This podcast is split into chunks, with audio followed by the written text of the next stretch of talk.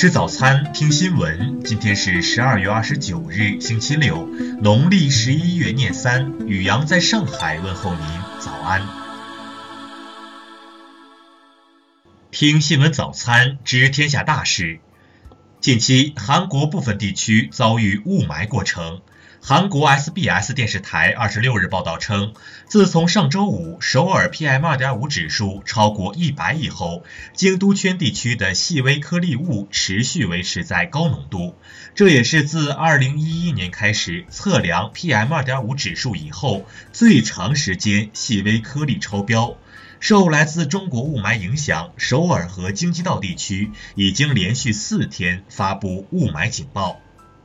对此，生态环境部新闻发言人二十八日在回答记者提问时表示，在中国空气质量持续大幅改善的情况下，韩国首尔细微颗粒物浓度基本稳定并略有上升。另外，从近期案例看，首尔污染物主要来源于本地排放。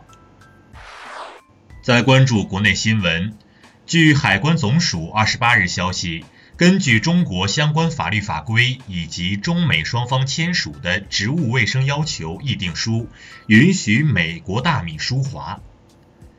财政部、国家税务总局日前联合发文明确，居民个人取得全年一次性奖金，符合规定的，在二零二一年十二月三十一日前不并入当年综合所得，但自二零二二年一月一日起，应并入当年综合所得，计算缴纳个人所得税。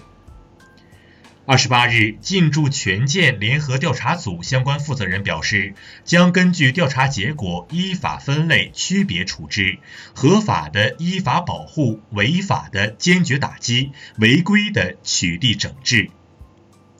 二十八日，北京市朝阳区人民法院对红黄蓝幼师虐待被看护人案被告人刘亚楠公开宣判。一审判处其有期徒刑一年六个月，同时禁止其五年内从事未成年人看护教育工作。数据显示，今年一至十一月，我国社会消费品零售总额达三十四点五万亿元，同比增长百分之九点一。我国消费市场已进入需求多元发展、结构不断升级的新阶段。据教育部发展规划司消息，农村义务教育学生营养改善计划已覆盖所有国家级贫困县，让三千七百万名农村学生吃上免费营养餐，营养健康状况得到显著改善。二十八日晚，中国铁路官方微博发布消息，回应疑似幺二三零六售票网站用户信息泄露情况。网传信息不实，铁路幺二三零六网站未发生用户信息泄露。二十八日，C 九幺九大型客机一零三架机平安降落上海浦东国际机场，圆满完成第一次飞行，标志着目前共三架 C 九幺九飞机进入试飞状态。再来关注国际新闻，欧洲央行二十七日表示。二零一九年全球经济料将放缓，之后会企稳。同时，该央行预计二零一九年物价将上涨。德国外交部长海科马斯日前表示，如果中导条约遭废弃，德国强烈反对在欧洲部署新型中程导弹的所有举动。欧洲在任何情况下都不应该成为军备竞赛的辩论舞台。英国反对党工党领袖科尔宾日前表示，工党对特蕾莎梅政府提出不信任案，从而促成提前大选。这只是时间早晚问题，而不是要不要的问题。美国政府部分停摆现已进入第六日，虽然海关、TSA 安检等单位多数不受影响，但有华人数月前就安排定好在本周的美国全球入境计划面试，却因碰上政府关门无法进行。俄罗斯外交部长就乌克兰延长对俄新社乌克兰网站负责人维辛斯基的羁押一事发表声明，要求停止滥用法律并立即释放。据日本政府有关部门最新公布的统计数据显示，2018年日本人口的自然下降幅度达到历史新高，近45万人。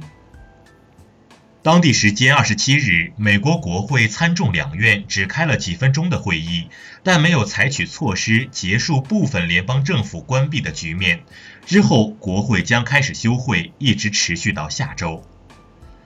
二十八日，韩国统一部次官千海成和朝鲜祖国和平统一委员会副委员长田中秀在韩朝联络办公室举行主任会议，就韩朝关系等问题进行了讨论。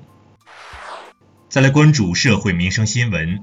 十月底，无锡两岁男孩晨晨被失控轿车撞飞手臂，送往医院后，医生决定断臂再植。经二十八天的艰难攻关，六次全麻手术后，断臂终于存活。近日，晨晨已出院。武汉一男子日前与妻子发生口角，用酒瓶碎片割腕跑上街头。民警顺着八十余米血迹寻找，发现男子在江中驳船缆绳上欲跳江，最终民警跳水与群众协力将男子救上岸。近日，广东广州番禺区一幼儿园教师多次大力拉扯一名男童，甚至将其拽倒在地。园方表示。正和家长协调处理此事，涉事老师已停职，当地教育局已介入调查。武汉白沙洲高速闸口处日前有一辆双层公交车撞上限高杆，武汉市政府应急办通报称，系公交车误闯高架匝道，乘客一死七伤，涉事司机已被警方控制。近日，郑州一所高校内的摆渡车司机边开车边玩游戏，且有双手拖把情况。当时车上坐着学生，摆渡车公司工作人员称，已经罚了司机几百块钱，不会再有下一次。再来关注文化体育新闻。北京时间二十八日，意甲在其官网公布了联赛第十八轮的处罚结果。那不勒斯的因西涅和库里巴利被禁赛两轮，尤文主帅阿莱格里被罚款一万欧元。